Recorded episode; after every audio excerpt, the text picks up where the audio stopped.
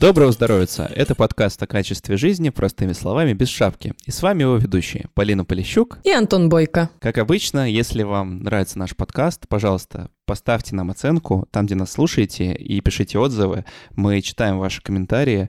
Два последних комментария про темы, которые вам хотелось услышать, мы обязательно постараемся учесть в будущих выпусках. О чем же наш выпуск сегодня? По данным Всемирной организации здравоохранения, с бесплодием сталкивается до 15% пар по всему миру. Причины причем бывают как в мужской, так и в женской репродуктивной системе. А в четверти случаев найти причину вообще не удается.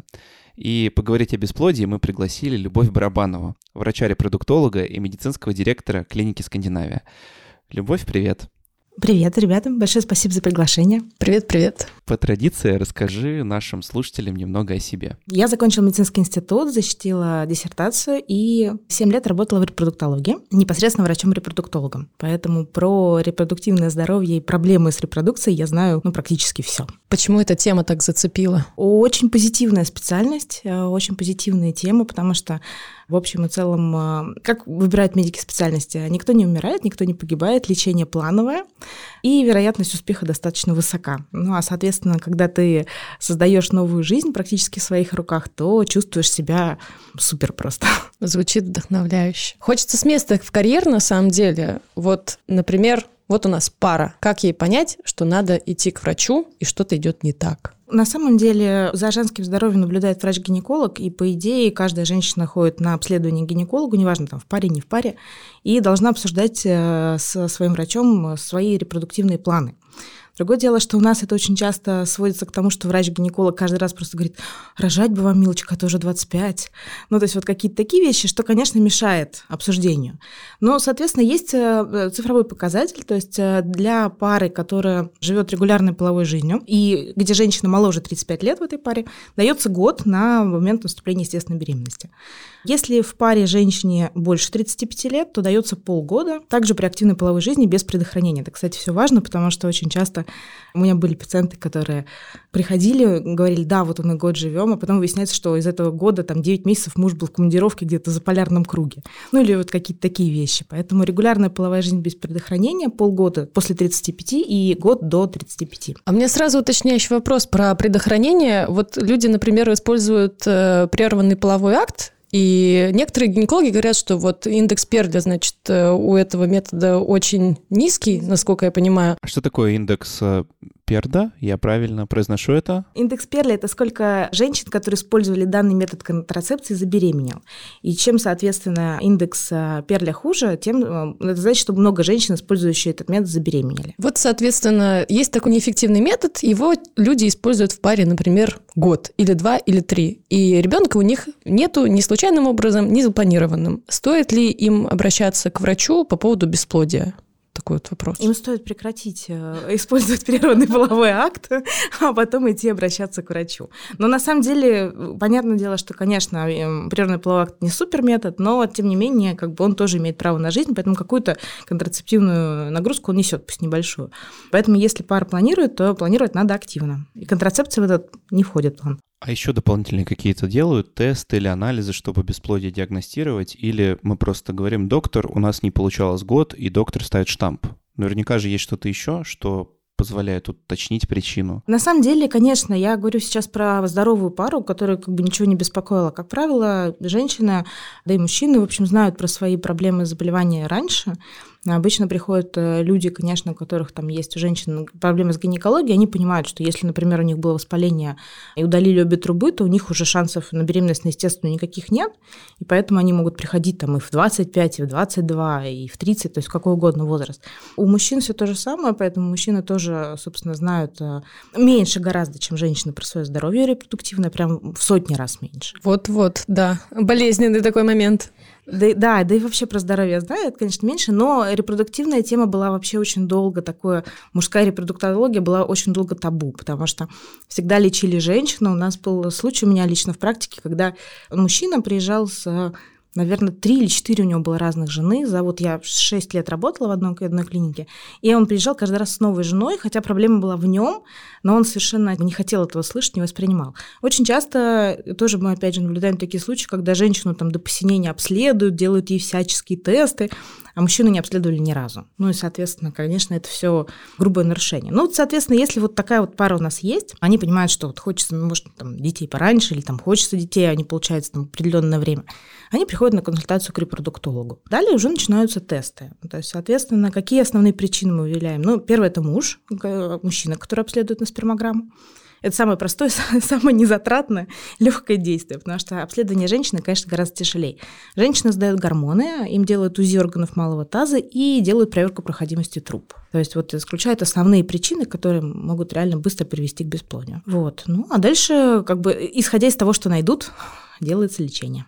А какие проблемы возникают чаще всего? Можешь еще раз э, подрезюмировать? Соответственно, основные проблемы у мужчин – это плохая спермограмма. Я просто говорю очень простыми словами, плохая спермограмма. На самом деле там очень много показателей, потому что в спермограмме важно количество сперматозоидов, качество сперматозоидов, скорость сперматозоидов. То есть там в спермограмме показателей, по-моему, около 40. И любой из них, в общем, может быть э, неправильный.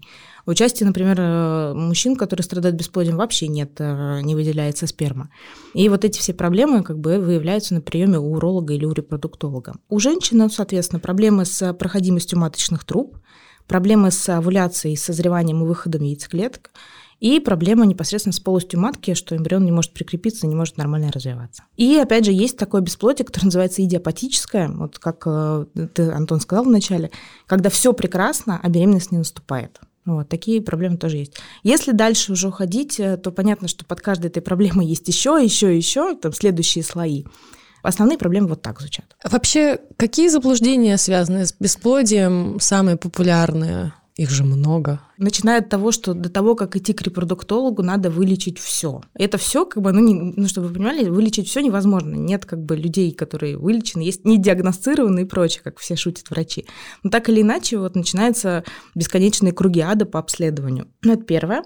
Второе, что ЭКО это страшно, опасно, в общем, долго и дорого, и вообще непонятно. Организм как. полетит весь, в общем, все будет плохо. Да.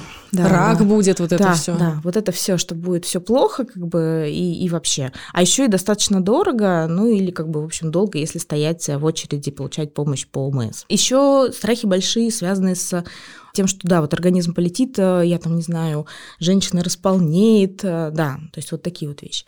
Плюс люди очень боятся говорить про ЭКО, и даже вот я знаю, что в семьях, где делают ЭКО, очень редко может семья сказать, там, что вот у нас там кто-то делал ЭКО, потому что это такая как бы табуированная часть. Не знаю почему, но уже этого, конечно, гораздо меньше, но вот еще там пару-тройку лет назад, ну, наверное, лет пять, это прям было сложно. Кто-то делал ЭКО, и сразу как бы такой штамп, что человек нездоров, там, что пара ненормальная, вот эти вот все вещи, что, конечно, неправда. И мифы про детей очень много, что в ЭКО только двойни, что дети все болеют, что они все не такие, как обычные, вот это вот все.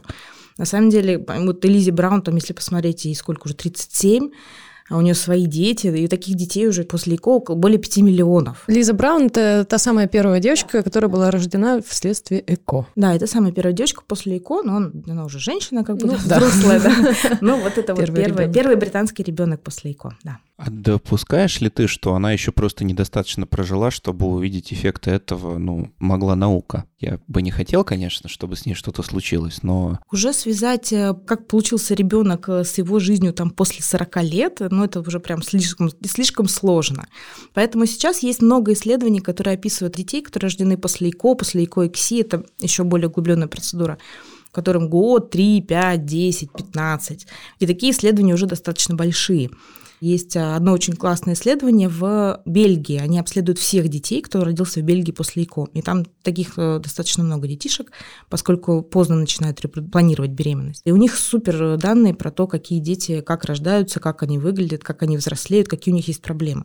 Но сразу скажу такой спойлер, что глобальных отличий нет. Ну вот, мне кажется, мы и нашли ответы для скептиков, которые, в общем, говорят что-то плохое про ЭКО. Стало понятнее. А как бесплодие лечат? Как вообще с ним борются? Мы называем это вспомогательные репродуктивные технологии. Туда входит э, множество технологий, не только ЭКО. То есть давайте так, по нарастающей сначала. Есть вариант, когда стимулируют женщину, если вот, например, у нее нет овуляции, а трубы проходимые у мужа все хорошо, стимулируют и пытаются добиться овуляции. Это самый первый такой метод ВРТ. А сразу вопрос, а как стимулируют? Гормональными таблетками. То есть, иными словами, стимулируют выделение яйцеклеток? Яйцеклетки, да, и стимулируют э, созревание и выделение яйцеклетки, все верно. Дальше, в общем, э, все происходит естественным уже путем, как обычно, просто вот врач на этапе появления стимуляции, в общем, работает. Второй вариант, когда есть э, проблемы у супруга, но не критично тяжелые. Тогда используется искусственная инсеминация спермы. Либо мужа, но если там совсем все грустно, а у женщины все прекрасно, то донора. Тут такие еще есть варианты. Дальше в РТ еще есть непосредственно ЭКО, про которое больше всего все знают. Это когда... Почему ЭКО? Экстракорпоральное оплодотворение, потому что яйцеклетки созревают у женщины под э, влиянием гормонов, которые назначает врач. Потом происходит забор этих яйцеклеток. Потом происходит вся процедура оплодотворения в эмбриоблоке, она происходит вне тела, поэтому называется экстракорпоральная. Соответственно, происходит э, процедура оплодотворения, и уже готовые эмбрионы переносят в полость матки. Ну, а, соответственно, дальше уже женщина как бы идет опять по стандартному плану, тест на беременность, ну и дальше, в общем, беременности, роды. Есть ЭКОЭКСИ. На самом деле там еще много подразделений, там ЭКОЭКСИ, и ИМСИ, и ПИКСИ. Я просто не буду про это все рассказывать, потому что это уже такие супер детали. Но ЭКОЭКСИ – это когда в эмбриобоксе, вот когда достали, получили яйцеклетки после стимуляции, их еще принудительно оплодотворяют. Когда сперма не очень хорошая, их принудительно оплодотворяют, соответственно, в каждую отдельную клетку вводят отдельный сперматозоид. И таким вот образом, это уже работа тонкая суперэмбриолога, а вот таким образом получают эмбрионы. Ну а дальше все точно так же. Перенос эмбрионов в полость матки и тесты беременности и прочее. Что еще есть? Есть еще операции, которые делаются у мужчин, когда, например, сперматозоиды есть, а, содержатся в яичках, но не выходят такие есть э, разные заболевания, там целая группа, тогда можно, в общем, взять пункцию из яичка и получить эти сперматозоиды. Что еще делает ВРТ? на ВРТ, на ВРТ еще мы делаем генетическое исследование эмбриона. К нам иногда обращаются пары, у которых все, например, по здоровью хорошо, у них родился один ребенок с каким-то генетическим заболеванием. И чтобы вот второго ребенка с таким генетическим заболеванием не допустить, они приходят, делают э, генетику. На самом деле вот это основное. Мы еще делаем также криоконсервацию материала, когда люди, например, не планируют беременность сейчас, но как бы планируют ее позже. Ой, очень, знаете, такой замечательный мем. Не помню, видела недавно, что встречают американских солдат жены, и встречает жена, у нее маленький ребенок, там, ну, не знаю, там года три, наверное, и она беременная. И написано «Welcome back home, daddy», и написано, что жена встречает мужа после 12-месячной командировки. И все ну, смеются да, на эту все тему. Смеются, да. И все смеются на эту тему. И вот тут ты понимаешь, насколько, конечно, мы в репродуктивное здоровье, в планировании репродукции, в общем, какой большой разрыв между нами, потому что всем известно, что американские военнослужащие перед тем, как улететь в какие-то боевые точки, сдают биоматериал, их жены получают возможность этим биоматериалом а, воспользоваться. И, соответственно, люди могут запланировать беременность даже пока муж там находится где-то в горячей точке. А если он, а, с ним что-то случается, то есть как бы возможность у жены, например, родить второго ребенка от этого супруга, даже если как бы его уже нет. И вот когда мы, наши все смеются, что как бы вот, где же она его взяла, то взяла она его в клинике репродукции, это ребенок ее мужа, поэтому, в общем, как правило, вот так. Мне кажется, если какие-нибудь квасные патриоты услышат этот выпуск, они будут очень сильно расстроены. На самом деле, мне кажется, мы к этому идем целом. То есть я уже смотрю, что, в принципе, в Соединенных Штатах очень распространена, и в Европе тоже это уже нарастает тренд. Мы как бы ближе к Европе тут, чем к США, потому что криоконсервация яйцеклеток у женщин становится все больше. Это программа отложенное материнство, так называемая, становится все более популярна в России. Ну, конечно, это как бы в основном в крупных городах, но так или иначе она появляется. Точно так же у молодых людей, которые уезжают там служить куда-то или вот какие-то такие вещи, им угрожающие, в общем, то они тоже сдают биоматериал. И программа по сохранению фертильности онкологических больных. Вот она тоже сейчас находится, скажем так, э, только на начале известности, что люди молодые, которым ставят онкологический диагноз, им планируется химиотерапия, Соответственно, они точно так же могут э, свой биоматериал до химиотерапии, до повреждающего эффекта химии заморозить и дальше использовать. Кстати, напоминаю слушателям, что у нас э, буквально совсем недавно, пару недель назад, э, был выпуск про планирование как раз-таки беременности у людей, которые лечились от онкологических заболеваний. Можно послушать. Интересно, конечно. Вот э, наперед, да, люди думают. Это, наверное, говорит о том, что бесплодие в целом достаточно глубоко проникло в население. А вот как бы ты оценила, наверное, мировой тренд? О российском попозже поговорим. Насколько бесплодие становится все более распространенным? Мировой тренд бесплодия э, приводит, говорит о том, что бесплодие растет. Причем оно растет во всех странах и цивилизованных, и, и суперразвитых, и менее цивилизованных, менее развитых. Связывают это с чем? Это с разными показателями, но в суперразвитых странах говорят о том, что люди, конечно, планируют детей, вообще семейную жизнь гораздо позже. То есть у нас есть прекрасный как бы опыт э, Дании и Норвегии, где э, средняя, по-моему, там первый ребенок рождается в 30 37 лет или в 36. Ну, то есть, соответственно, как бы если вспомнить там, когда там мы родились, да, в конце, там, не знаю, там, ну, кто-то, не буду говорить, в 90-х, но, в общем, в конце 80-х женщина в 30 э, лет, это было уже супер-пупер, там, не знаю, старородящая, это вот такие вещи были. То сейчас, как бы в Дании они говорят, 36-37 лет – это возраст первородящий, то есть у нее еще потом планируются дети. Соответственно, это как бы первая причина, что люди начинают просто позже об этом думать. А вторая причина – это, конечно, изменившиеся условия как бы жизни, а, труда и прочее, потому что вокруг нас а, очень много всякой техники, электроники, экология тоже также как бы не улучшается ни, ни разу, и все время только хуже и хуже, каждый раз мы об этом узнаем. То есть, в общем, проблем вот таких вот много. Поэтому, конечно, тренд на ухудшение идет и на рост бесплодия. Я помню, что есть такое исследование, оно было проведено в Израиле, четыре года назад я про него читала, надо посмотреть, может, там что-то новое, но там идея была какая, они взяли доноров спермы и сравнивали год к году и сказали, что как бы доноры нынешние, которых мы считаем, что это супер как бы классная спермограмма у мужчины, они вообще не сравнятся с донором 5 и 7-летней давности они гораздо хуже. Самые как бы лучшие показатели у них были, там, по-моему, доноров 15-летней давности. И мы это видим по нормам, которые меняются постоянно у анализа. То есть я помню, что нормальных форм сперматозоидов, когда я начинала карьеру там, в 11, 2011 году, было 12%, потом было 6%, а сейчас уже 4%. Ну, то есть, в общем, оно каждый раз все, все это, нормы все становятся проще и проще. Это просто некое ухудшение вот репродуктивного здоровья получается, такое в среднем. Наверное, сидячий образ жизни, ожирение, это все тоже влияет, наверное, если мы про мужчин говорим. Оно как бы все вместе влияет, но надо дать должное важно, что, несмотря ни на что, население планеты безумно растет, поэтому мне кажется, что на там, населении глобально это не увидим, но вот на количестве посещений клиник репродукции это мы видим. Ну, то есть не надо переживать, что вот, все, надо всем быстрее размножаться, мы все вымрем, куда же денется человечество. Вот эта вся история. Нет, нет, ну это точно. Население, как сказать правильно, человечество не вымрет, а вот лично род каждого, как бы, это уже забота отдельного человека. Да, свободная воля каждого, я бы сказала, наверное, так. А вот я еще хочу хочу сделать э, такой финт ушами к заблуждениям, можно сказать. Вот, э, например, там лет 10 назад, не знаю, там, когда мне было сколько, не помню, 18 лет условно, любили стращать очень сильно девушек, говорят, что вот, любой аборт, он приводит к бесплодию, сделайте аборт, неважно, там таблетки или что угодно. Понятно, что противозачаточный это не аборт, но все-таки. В общем, будете пить любые таблетки, значит, у вас детей не будет потом никогда. И вот вопрос, приводит ли на самом деле, в том числе медикаментозный аборт, к бесплодию? Бесплодию. Настолько ли это такой важный фактор э, в жизни каждой женщины, которая делает аборт? Я чувствую, что сейчас все гинекологи, которые занимались этим, меня просто возненавидят, потому что у нас очень много такого, что у нас принято людей стращать. Причем это не только как бы в гинекологии, это везде. На самом деле, понятно, что если сказать, что никто не знает толком, приведет вот этот конкретный аборт к каким-то проблемам.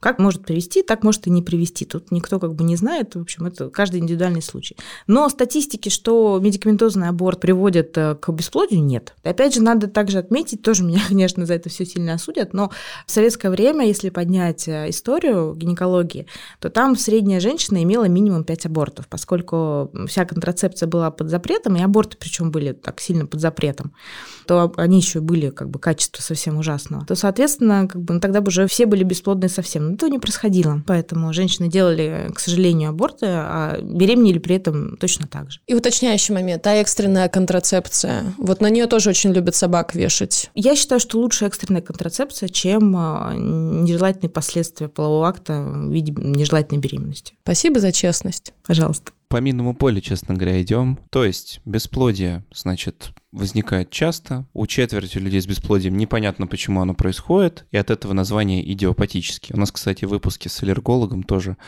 это слово как-то упоминалось. Поэтому, дорогие слушатели... Медицина так говорит, что непонятно, что это, поэтому назовем это идиопатическое. Что-то непонятно что. Мы мало чего о себе знаем, по-честному, если говорить. Но просто идиопатический не от слова «идиот». И становится все только хуже, и, вероятно, нам всем сейчас следующая секция о том, как э, поговорить вообще с врачом, как его выбрать и как процедура ЭКО выглядит, вполне может оказаться релевантной. Так вот, Я начну издали. Мы поговорили о разных э, способах экстракорпорального оплодотворения, и из того, что я слышу, это открывает перед человечеством какие-то феноменальные возможности. Сразу хочется думать о клонировании яйцеклеток и сперматозоидов, там, репродукции их до какого-то бесконечного числа, а потом отбора ребенка по биологическим параметрам за счет там генетического тестирования. Вот насколько это, то, что я говорю, является там сказкой фантастов, или это та реальность, в которой мы скоро будем жить, что будет две категории людей. Одна выбранная богатыми родителями с предвыбранными навыками, а вторая, ну, как получилось. На самом деле, возможности генетической э, диагностики эмбриона тоже не бесконечные. И пока они находятся достаточно в жестких рамках. Есть технология CRISP, которая позволяет там редактировать гены, но надо понимать, что она еще далека до использования в большой массе. Плюс э, всегда э, есть опасность, что вместе с ненужным геном выражут что-нибудь нужное. Поэтому, в общем, она, ну, я думаю, что еще пройдет точно определенное количество лет до того, как э, можно будет что-то как-то влиять. Плюс сейчас против этой технологии очень сильно возбуждаются все этические комитеты всех стран потому что вот у всех есть опасения, что будут только вот, э, не знаю, дети по выбору. Мне кажется, что это, если это и будет, это будет еще очень не скоро. Если как бы только не задаться какой-то определенной, не знаю, целью, там, вырастить идеальную армию или еще что-то такое. Технически как бы какие-то вещи мы можем а, на генетике определить, но большинство нет. То есть это очень точечные, скажем так, вещи. Уровень интеллекта, например, мы генетически определить не можем. Он будет за, закладываться, исходя из генетического материала родителей. Соответственно, как бы если родители с очень низким IQ, то шансов получить э, человека с очень высоким все-таки невысоки, как бы мы ни старались. Вот, потому что это мультигенные вещи, которые не одним геном определяются. А вот то, что определяется одним геном, как правило, некоторые заболевания, мы на это влиять можем. Еще от себя добавлю, что IQ все-таки такое понятие относительное. Однозначно, однозначно. Я беру просто IQ, потому что сейчас уже вообще говорят, что IQ как бы совсем не показатель. Вот, уже там. EQ, еще там какие-то Q. Ну, я просто пытаюсь охарактеризовать таким пониманием ум, я не знаю, сообразительность и прочее. Я думаю, что еще какое-то время пройдет до того, как CRISP выйдет в рутинную практику и будет использоваться для редактирования болезней. На дому. На дому вряд ли, на дому эмбриона вряд ли. А вот э, по а, относительно того, что мы сейчас, что можем мы сделать по генетике, мы определяем, например, мы берем эмбрионы, которые получились э, при ЭКО или при ЭКО X, и определяем, сколько из них эмбрионов имеет нормальный хромосомный набор. Это 46XX э, или 46XY, там, девочка или мальчик.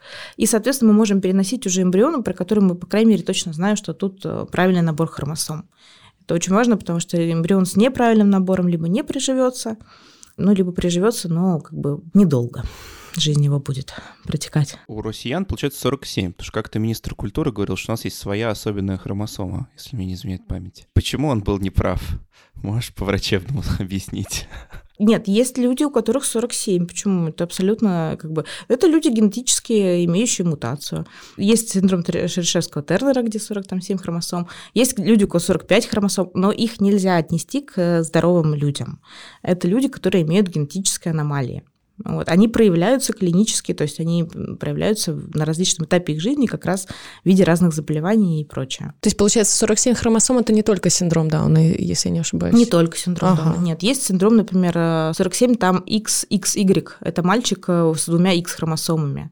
Ну, там их прям много. Соответственно, часть из них может протекать очень бессимптомно, и мы, например, не знаем, что там у человека XXY, например, до того момента, и, как правило, когда они начинают планировать детей. Вот там вот прям выявляется А это много. уже вопрос к транссексуальности уже идет, я так нет, понимаю, там, нет, где XX? Нет, нет, а, окей, нет это все. обычные мужчины. Их э, в Америке было такое исследование, их называли супермущинами, потому что, нет, у них XYY. Да, простите, два Y. Да, у них два Y, да, простите, я говорила сейчас, только подумала, что X, X, да, XYY, все верно. Их называли супермужчинами и им приписывали там какую-то большую агрессивность, больше каких-то таких мужских Y-хромосомы приносят.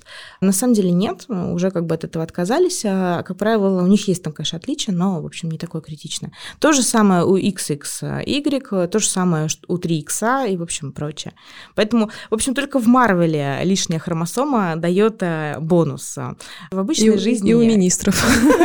В обычной жизни, к сожалению, нет. У меня есть еще вопрос, и, наверное, потом мы уже действительно перейдем к следующему блоку. А вот процедура ЭКО.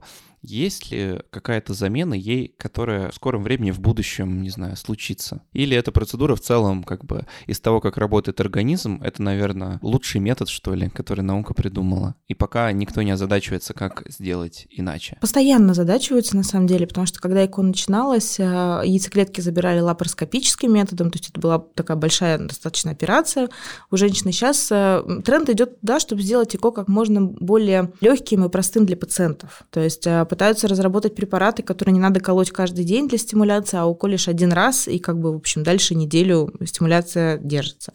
Потом разрабатывают, ну, вот таких вот много очень разных вещей, поэтому за 30 там с небольшим лет очень сильно ЭКО эволюционировала. Именно вот тренд простоты для пациента и легкости, чтобы было попроще и менее болезненно. Поэтому я думаю, что, конечно, дальше тоже будут какие-то такие вещи. Я надеюсь, что, может быть, ну, вряд ли придумают какой-нибудь забор яйцеклеток попроще. все таки как бы надо в это, в тело-то проникнуть, чтобы их забрать. Ну, а дальше, в общем, такое все. Более препаратное, я бы сказала методики. Коллеги, еще хочу проехаться галопом по критериям, которые нужно учитывать, когда выбираешь клинику, например, или врача. Вот на что нужно обратить внимание, когда ты вот выбираешь клинику, соответственно, и врача? На самом деле, первое, на что надо обращать внимание, это на опыт работы клиники. Из опыта работы можно собрать отзывы, можно собрать отзывы как э, пациентские на сайтах, их видно, так можно собрать отзывы и их рекомендации во врачебном сообществе, это тоже обычно достаточно несложно. Дальше можно узнать результативность, для чего, в общем, все это делается, чтобы понять, э, насколько результативно, насколько, в общем, есть шансы забеременеть. Потом надо посмотреть, какие есть э, врачи. Очень часто все говорят, что они там видят где-то врачей в рекламе или там в Инстаграме или еще что-то. Врач понравился, а, в общем, все остальное не так критично. На самом деле в ЭКО и вообще в РТ это отделение, это очень большая команда, которая не может работать одна. Не может быть прекрасный врач, но если эмбриология или эмбриологи очень плохие, то и вообще эмбриобокс работа не налажена, то, в общем, не будет э, результата. Соответственно, в общем, надо смотреть вот на слаженность работы команды, на известность работы команды. После этого надо прийти в клинику, пообщаться с врачом, иногда пообщаться с несколькими врачами, потому что все врачи тоже разные по психологии. Ну и тема, опять же, ВРТ очень такая сенситивная. С этим врачом, скорее всего, там человек будет встречаться не один, не два, не три раза, поэтому, конечно, надо, чтобы человеку было приятно общаться с врачом. Насторожиться, когда надо. Когда обещают что-то нереальное, например, есть э, периодически появляются клиники, мы видим э, рекламу, точнее клиник, когда там пишут э, результативность там 90%. Ну, такого не бывает. Результативность стекло выше там 55-57. Забеременеет даже мужчина. Да, да, да. Или пишет там какие-то такие вещи, что после пяти циклов у нас э, вы точно забеременеете. Что это значит? То есть какие-то такие вещи, которые, ну, очень оторваны от реальной жизни. Поэтому если клиника обещает результативность там больше 70%, а, значит, она, в общем, что-то придумывает. На что надо еще посмотреть, какие в клинике есть возможности. Делает ли она генетическое исследование, какие, какой перечень услуг ВРТ она оказывает, все ли она может. Потому что есть клиники, которые, например, что-то не могут, и радостно говорят, что это не нужно. Это как бы такая частая тема. Вот этого надо тоже смотреть, потому что чем больше перечень услуг, которые клиника может, тем, значит, она сильнее и, в общем, увереннее себя чувствует. Вот тогда надо настораживаться. Ну, если врач не понравился, соответственно, тоже можно посмотреть эм, нескольких э, человек, побеседовать с ними. Как трактовать результативность в ЭКО? Ты вот подняла эту тему сейчас. Что есть правильное понятие результативности? Результативность э, вообще это прекрасная такая тема в ВРТ, потому что в ВРТ, по-моему, такой единственное из медицины, где можно точно сказать, что да, получилось или нет, не получилось. У клиники можно запросить следующее. Результативность после попыток... Вообще мы ведутся статистика обычно следующая. Делятся пациентки по возрастам, в каждой возрастной группе своя статистика. Есть кумулятивная статистика, когда берут вот все циклы, которые были сделаны в клинике за год, и говорят средний как бы, результат. То есть сделали, например, тысячу циклов, из них э, там, 500 человек забеременел, 500 женщин. То есть результаты до беременности, результат а, это, не это ребенок, которого нет, выносят нет, нет. результат, вот, это очень хороший вопрос, спасибо, что спросила, потому что все, да, про результат разные говорят. Результат – это наступление беременности. Для женщины результат это рожденный ребенок, это финальный результат. Вообще финальный суперрезультат ВРТ это рождение здорового ребенка. Но промежуточный такой основной результат, когда как бы работа именно врачей ВРТ и как бы вот, вот этого отдела заканчивается, это наступление беременности, появление цифр при анализе крови, это ХГЧ. Дальше подтверждение этой беременности на УЗИ, это уже называется клиническая беременность. Ну, а дальше, в общем, уже беременность ведут э, акушеры-гинекологи, это не репродуктологи, ну и, соответственно, роды принимают акушеры. Поэтому, в общем, мы говорим сейчас про наступление беременности, именно про тест. Уточняющий вопрос такой, вот почему в мировом сообществе невозможно вот переделать всю эту историю с результативностью в виде наступившей беременности и не сделать базовым э, результатом э, рождение ребенка? Как главный показатель результативности. Что этому мешает? Ну, а почему нельзя сделать везде метры, а как бы сделать где-то метры, где-то там дюймы, где-то где что-то? Ну, потому что вот так принято. На самом деле ВРТ достаточно стандартизировано, то есть все понимают, по, что такое биохимическая беременность. Это когда наступила беременность по тесту. То есть вот обычно все клиники говорят, у нас вот наступило столько-то биохимических беременностей, у нас наступило столько-то клинических беременностей, там, как правило, есть, конечно, потеря, но она уже не, ну, не, не такая большая. А дальше они говорят, вот столько родилось здоровых детей. Детей, как правило, рождается больше, чем клинических беременностей, потому что двое не бывают, трое не иногда, очень редко, очень редко, но бывают. Соответственно, вот мы смотрим на показатель а, именно беременности. И обычно так все, нам достаточно просто общаться с коллегами, потому что все быстро понимают, о чем речь идет. И когда клиники говорят, что у них там 70% даже биохимического наступления беременности, ну, либо они лечат здоровых женщин, молодых, что как бы, в общем, не бывает, либо они что-то, в общем, со статистикой не очень у них. Манипулируют. Вообще все-таки вынести ребенка и забеременеть это два разных процесса. Хочется какую-нибудь метафору придумывать, но не буду. Забеременеть, понимаешь, это уже первый шаг, э, уверенный шаг к вынашиванию. Поэтому...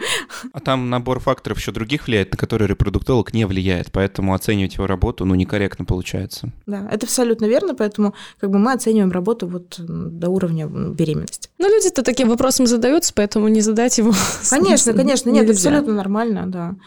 Есть, да, вот этот Take Baby Home да. критерий, вот он как бы, его тоже мы учитываем, про него тоже говорим, но э, вот в процентном соотношении он гораздо реже вообще виден. А в каких диапазонах показатель результативности может в среднем находиться? Ну или так скажем, в среднем и у хорошей клиники, чтобы, опять же, наши слушатели, читая в интернете, клиники, которые говорят там, не знаю, 65%, это реально или это выдуманная цифра, а максимум 50%? Ну то есть вот, можешь здесь сориентировать? Ну давайте так, я сейчас говорю только про Россию, потому что в России средний процент наступления беременности по биохимии это около 35%. Это для мира очень хороший показатель, потому что, например, там в Германии 20%.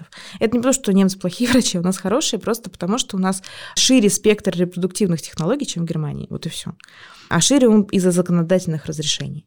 Соответственно, Германия, мы связываем, посмотрим, Британия тоже показывает в среднем там 30, э, от 30 до 40 процентов. Дальше надо смотреть уже по клиникам. И по клиникам проблема, вот, конечно, в России большая, что у нас нет такого какого-то открытого регистра. Есть по Санкт-Петербургу был прекрасный регистр в его даже выкладывали в интернете, был городской центр лечения бесплодия, где можно было посмотреть статистику, но его уже нет два года. Поэтому сейчас вся статистика находится только у клиник, и они могут добровольно ее подавать а, в регистр или не подавать. Соответственно, на что рекомендую ориентироваться? Процент наступления беременности по тесту кровных АГЧ выше 60 нереален. То есть 55, вот как бы это очень высоко. Если клиника говорит 35-40, вот это наиболее реально. Плюс э, дальше по Take Baby Home это в основном около, если это говорить про конкретные клиники, какой статистикой я точно владею, то там результативность э, чуть выше 55%, а Take Baby Home порядка 43. 43-45, ну, то есть, в общем, от года к году меняется. Понятно. Ну, в общем, на 70% ориентироваться смысла нет. Зацепился за твою фразу про то, что что-то запрещено законодательно. А вот, например, что в Германии запрещено, что в России можно? Что в Германии запрещено? В Германии запрещено следующее. Донорство ооцитов, Яйцеклеток, иными словами. Да, яйцеклеток, да, яйцеклеток. Донорство спермы разрешено, но как бы тоже оно там не анонимное. Это значит, что в результате ребенок рожденный может всегда пойти найти своего донора. Это тоже большая, на самом деле, такая щекотливая тема. Соответственно, что запрещено? В Германии практически запрещено генетическое исследование. Оно делается только супер по показателям. И, ну, типа, например, на миллионный город Гамбург только одна лаборатория, которая может это делать, потому что ну, просто им больше не надо. Всем остальным это запрещено. То есть, соответственно, что-то сделать, э, как-то исследовать эмбрион они не могут, если у них нет суперпоказаний. Запрещено суррогатное материнство. Это когда другая женщина вынашивает эмбрион пары, которая сама выносить ребенка не может. И запрещено в Германии ИКО после, по-моему, 43 лет. То есть после 40 уже страховка не действует, а после 43, по-моему, уже практически никто не берет.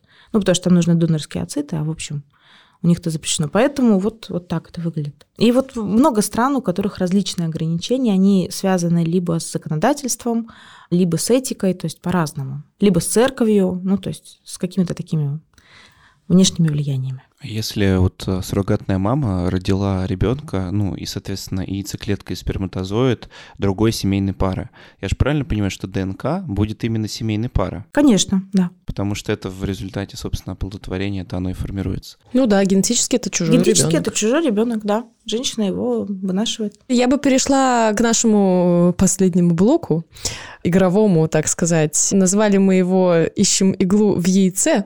Мы собрали распространенные мифы вокруг бесплодия и вспомогательных репродуктивных технологий. Говорят, после искусственного оплодотворения невозможно забеременеть второй раз. Это так? Невозможно забеременеть второй раз. Естественным путем, видимо. Очень часто у людей, которые первое делали попытки ЭКО и забеременели, или даже не забеременели, сделали попытки ЭКО, получается естественная беременность в следующий раз. Во-первых, те, кто забеременели и родили, у меня было таких случаев много, когда забеременели, родили, первого долго ждали, ЭКО, а второй хоп и сам. Вот, или там потом второе, потом третье, потом хоп-хоп, они уже привыкли, что как бы у них проблемы, а проблем больше нет.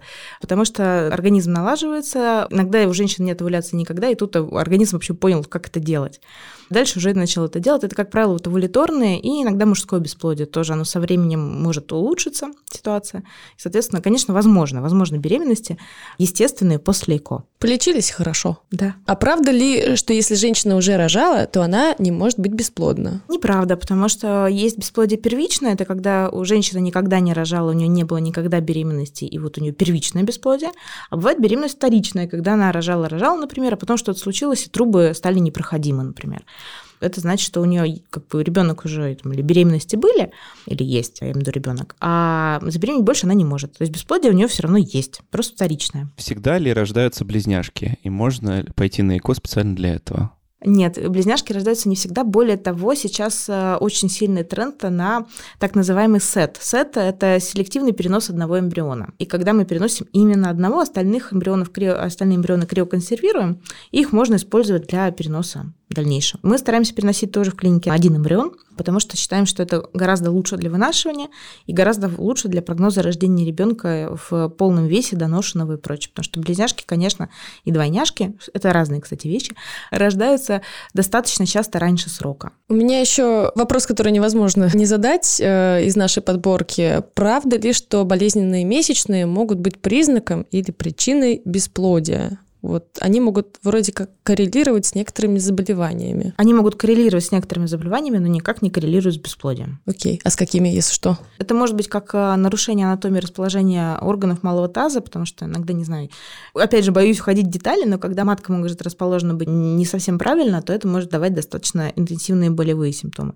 Это может быть эндометриоз, который может как раз коррелировать с бесплодием, но это, опять же, все как бы через третью связь, поэтому надо непосредственно смотреть, что же является причиной болезненных месячных. И идти к врачу, а не заниматься самолечением. Мы не пропагандируем самолечение. Самолечение в РТ – это, как бы, конечно, очень интересно. Мне кажется, я знаю, потому что о нем будет следующий вопрос. Правда ли, что для зачатия ребенка нужно принимать особые позы в сексе? Например, поднимать ноги к груди в конце. Я не знаю, я за себя могу сказать, я пробовал поднимать ноги, мне не помогло. Нет, нет, нет, но вот эти все позы березка, вот это вот это все разнообразие, оно, к сожалению, никак не влияет.